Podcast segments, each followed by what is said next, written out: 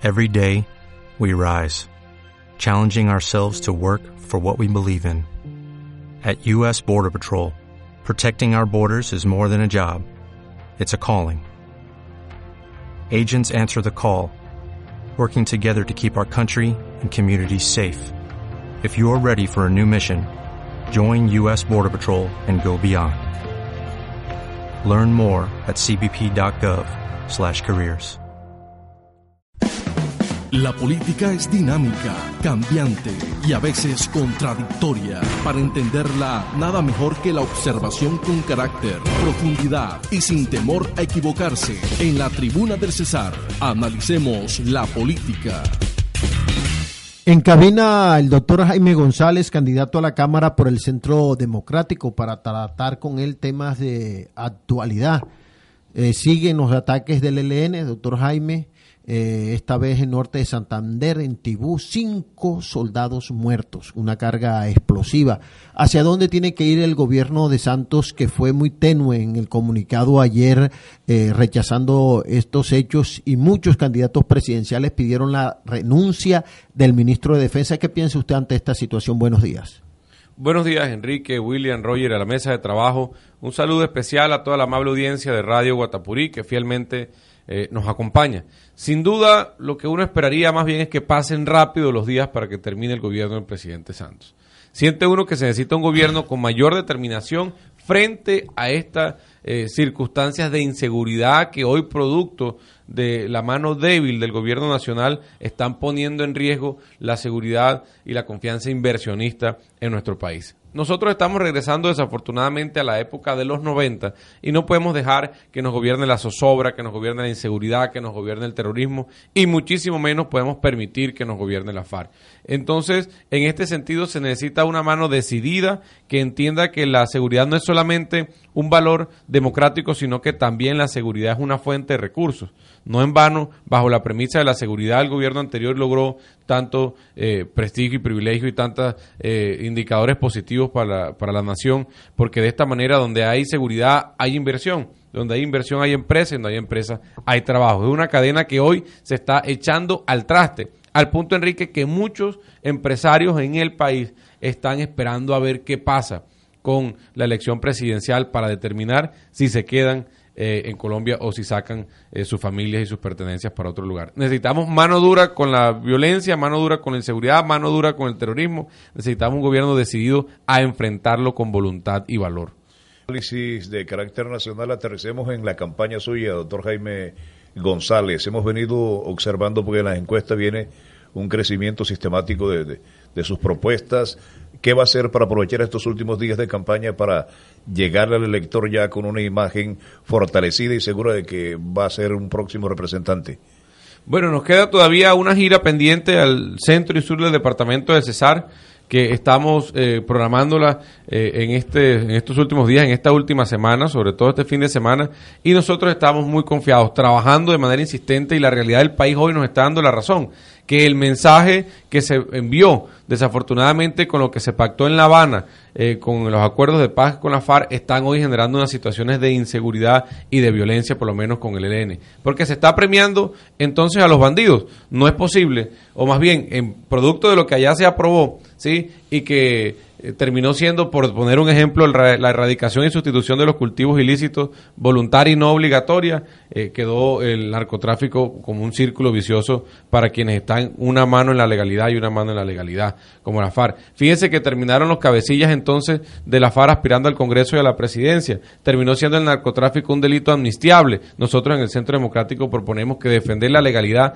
es cambiar por lo menos estas tres cosas que hoy envían un mal ejemplo a personas como el Esa circunstancia del país nos está permitiendo el Partido Centro Democrático que encarna ese sentido de responsabilidad y esa, ese compromiso con recuperar la seguridad muy cerca de lograr una credencial en el departamento del Cesar, porque aquí no estamos lejos de los ataques del ELN, aquí no estamos lejos de esos ataques subversivos. En Pailitas ayer hubo una reunión, en Artanques ya hubo una reunión también de la FARC como partido político. Recuerden el puente que volaron en Pelaya, recuerden el peaje que volaron en Gamarra, las banderas que aparecieron en Codazzi con insignias del, de, del ELN. Eso nos está dando también la posibilidad cercana de que la gente pueda elegir una cámara distinta, de que la gente pueda decidir sobre un parámetro de servicio diferente, de que la gente pueda cambiar a los representantes que hoy tenemos en el Congreso. Y solamente lo logramos si votamos por alguien Doctor Jaime, aclárenos lo siguiente. Usted ha, hecho un comentario lo siguiente. Une al ELN con ASFAR. Eh, eh, es cierto que ayer estuvieron las FAR haciendo política en, en, ataques que estuvieron en Pailites, pero ¿por qué une los ataques con estas visitas políticas de la FARC? No, yo lo que estoy diciendo es que lo que se pactó en La Habana desafortunadamente está enviando un mal mensaje a las otras estructuras criminales que hoy tienen azotada a la ciudadanía colombiana, que hoy tienen eh, llenas de terrorismo eh, las carreteras y las poblaciones del país que antes también habían sido fuertemente azotadas por la violencia, porque ellos sienten que entre más presión hagan, que entre más atentados, más eh, genuflexo va a ser el gobierno con ellos. Y eso es lo que está pasando. Entonces ellos están tratando de demostrar que están fortalecidos, tratando de demostrar que tienen eh, todavía la capacidad de hacer terrorismo y de, sembrar el mal y el terror para que entonces el gobierno al final, eh, defendiendo la bandera de la paz, pueda eh, acceder a una negociación y baje nuevamente las manos como ya lo he dicho en el pasado. Hablemos de logística y del tarjetón, de la pedagogía que se le está haciendo a los electores para que marquen su, su nombre, su número. Lo importante eh, frente a ese proceso, William, es que hay que decir, darle dos mensajes a los electores bien importantes. Uno, no importa lo que les ofrezcan, no importa lo que les prometan en esta campaña electoral.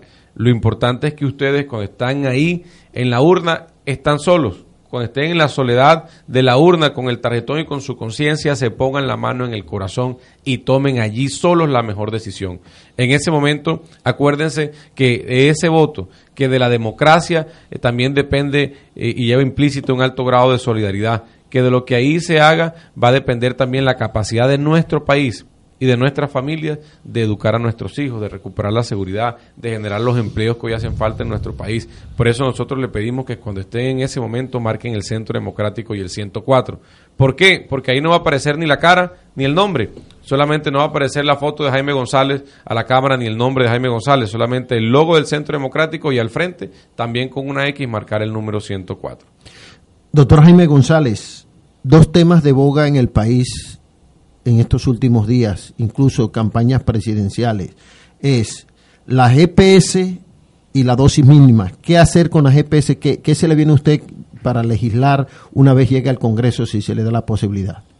Bueno, este es un tema que está siendo muy sensible para los colombianos y que naturalmente también hablar de que... Eh, hay que eliminarlas. Sin, duda eso generaría por lo menos mucha satisfacción entre los colombianos que son hoy víctimas del paseo de la muerte, de una mala atención en salud, que se eliminen las GPS. Pero eso también pondría en crisis al sistema respecto a la posibilidad de brindar una buena atención.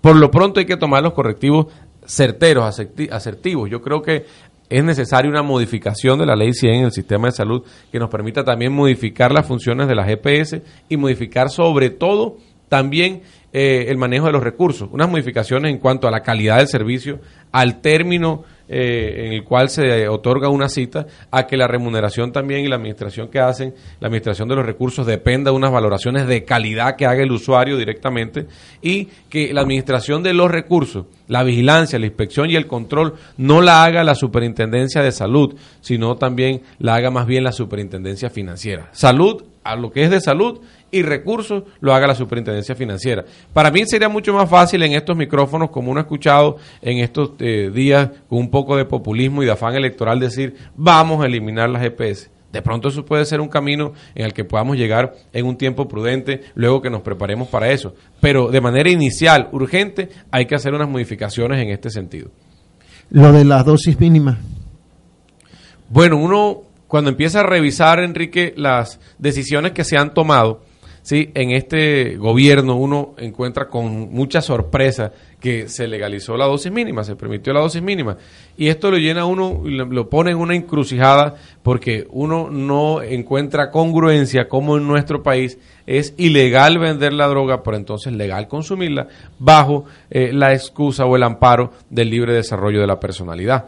en este sentido, yo sí digo que cada quien desarrolla su personalidad como bien le parezca, como bien se sienta, como crea que puede desarrollar eh, todo su, su, su proyecto de vida. Pero frente a un problema tan importante como este, que está echando al traste el futuro de muchos jóvenes que no están teniendo la posibilidad de estudiar, que no están teniendo la posibilidad de un primer empleo, de un empleo digno, frente a la ausencia de esa oferta social del gobierno, ¿sí? es necesario una postura radical que nos permita también eh, tomar correctivos y asumir las consecuencias. Nosotros proponemos en el Centro Democrático que hay que prohibir la dosis mínima.